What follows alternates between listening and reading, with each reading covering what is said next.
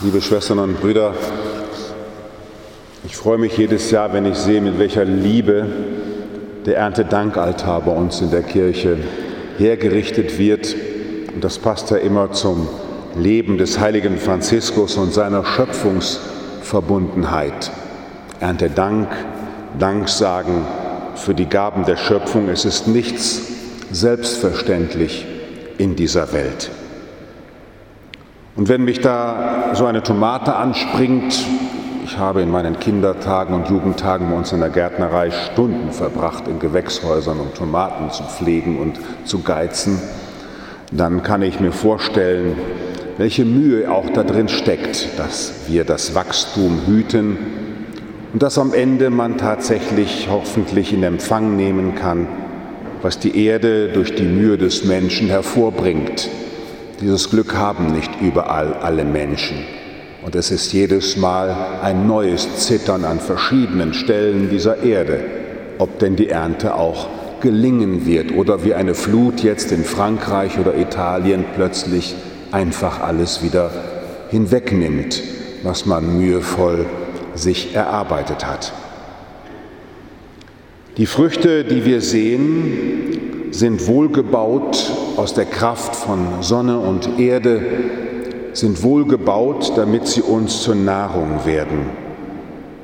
Und damit ist die leuchtende Frucht, die vor uns ist, immer auch schon gekennzeichnet mit dem Siegel des Untergangs. Denn die Frucht will genossen werden, und am Ende will der Same, der eingehüllt wird, in der neuen Frucht wieder neu in die Erde gesenkt werden. Die Schönheit, die wir sehen, des Kornes, der Weintrauben, des Kürbisses, der Tomaten, die Schönheit, die wir sehen, ist nur einen Augenblick. Und dann wird sie vergehen. Sie ist nicht dazu bestimmt, für ewig zu bleiben. Liebe Schwestern und Brüder, da könnte einem es ja auch schwer ums Herz werden, dass es kein Wachsen gibt in dieser Welt, das nicht am Ende von Vergänglichkeit gekennzeichnet ist. Dass alles, was auch wächst und geschieht und sich entfaltet, so schön es auch dann dasteht, am Ende untergehen wird gibt es nichts anderes in dieser Welt als ein Werde und Stirb, als ein Werden und Untergehen. Ist alles nur Windhauch und sinnlose Abfolge von Wachstum und Untergang, von Untergang und neuem Anfang. So sehr also der Erntealtar und die Früchte, die wir sehen, unser Herz erfreuen, so erfüllt es mein Herz auch mit Wehmut, weil ich schon weiß, wie dann das in einigen Tagen aussehen wird, verwelkt, untergehend. Und wenn wir es nicht in der Küche verarbeiten, verdirbt es auch. Es ist kein Bleiben. Es ist kein Festhalten in dieser Welt.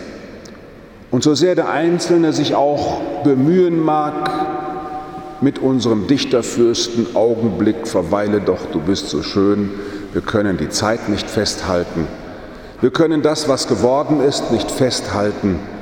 Es verrinnt im Laufe der Zeit. Es ist ein Wandel in allen Formen. Die Liebfrauenkirche im Krieg war sie zerstört, jetzt ist sie wieder aufgebaut Niemand kann sagen, was in 100 Jahren an diesem Platze stehen wird.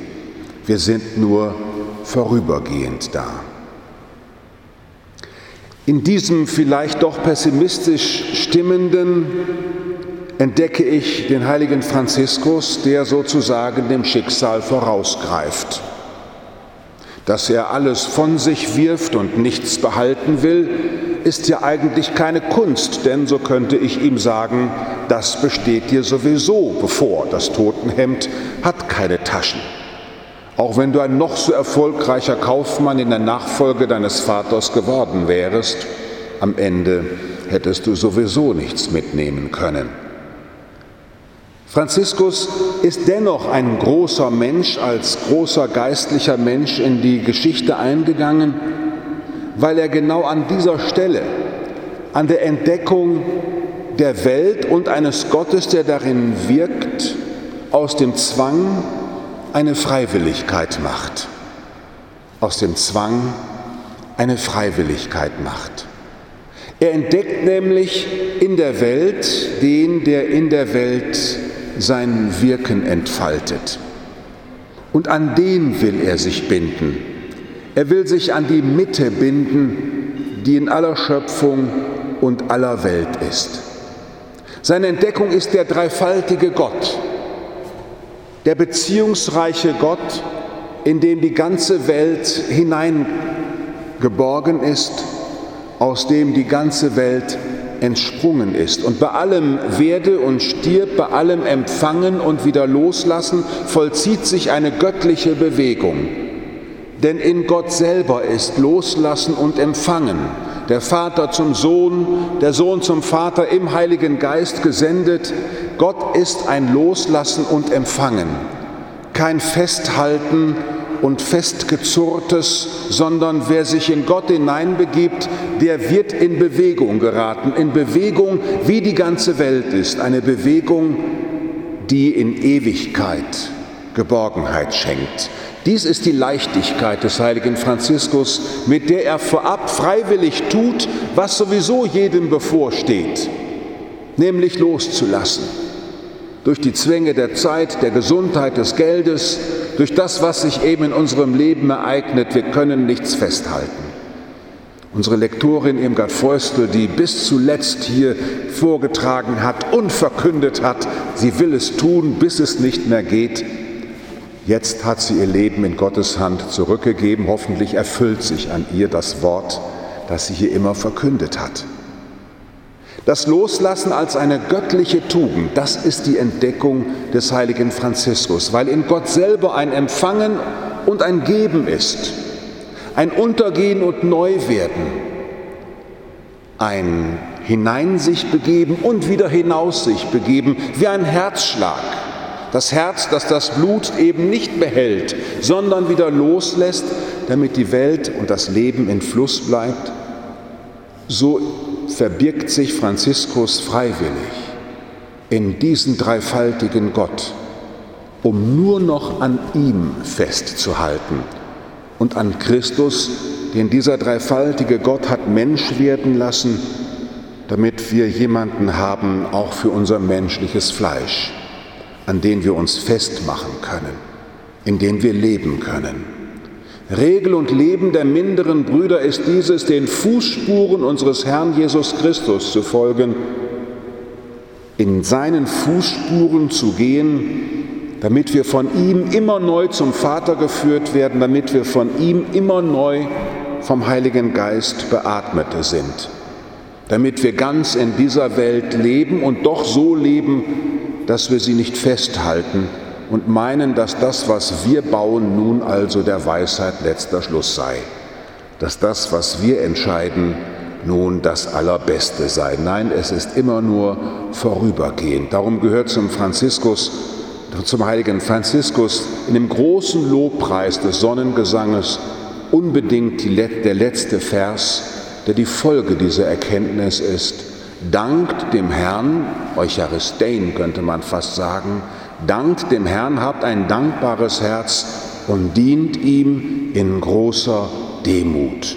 Dient ihm in großer Demut. Und diese Demut ist nichts anderes als die Erkenntnis, ich will einwilligen in deine Gegenwart, Gott.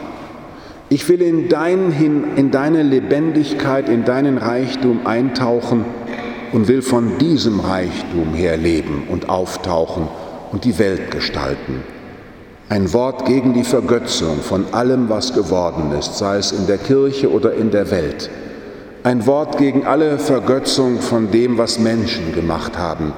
Sind immer neu eingeladen zu entdecken, wohin das Evangelium uns führen will, die Freiheit, die wir finden, wenn wir in Gott allein uns festmachen. Möge der heilige Franziskus mit uns gemeinsam Gott bitten, dass er in unserer Zeit seiner Kirche und der ganzen Welt den Mut gebe, sich alleine festzumachen an diese göttliche Gegenwart, um im Lobpreis des dreifaltigen Gottes mit neuen Gedanken und neuer Kraft Werkzeuge des Friedens zu sein. Amen.